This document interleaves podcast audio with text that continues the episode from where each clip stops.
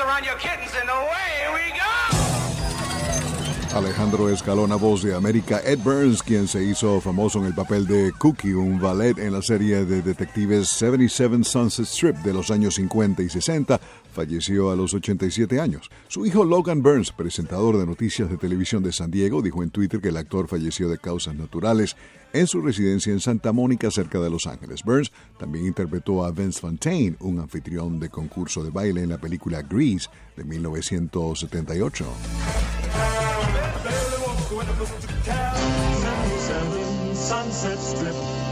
En 77 Sunset Strip, Cookie estacionó automóviles en Dino's Lodge, un club nocturno de Hollywood que era propiedad de Dean Martin.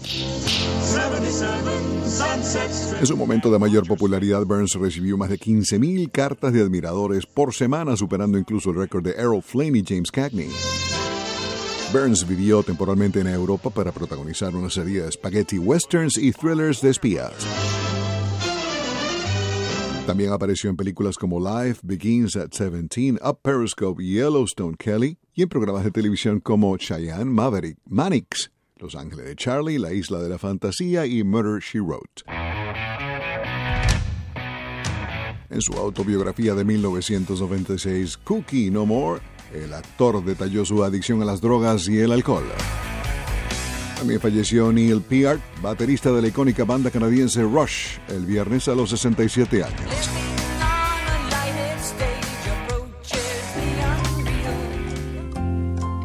Presentador Jeopardy Alex Trebek dijo que no tiene planes de retirarse, pero que después de 36 años en el programa de televisión sabe cuál debería ser su legado.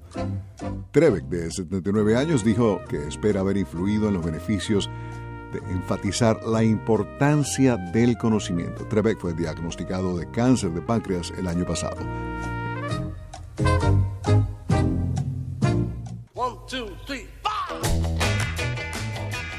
El primer álbum de los Beatles en Estados Unidos, Introducing the Beatles, England's number one vocal group, fue lanzado hace 56 años, en 1964 con el sello VJ Records, con sede en la ciudad de Chicago.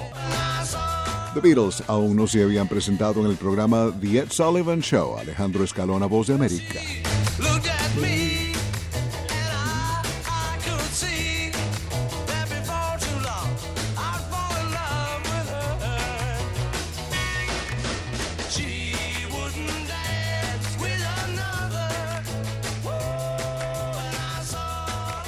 Stand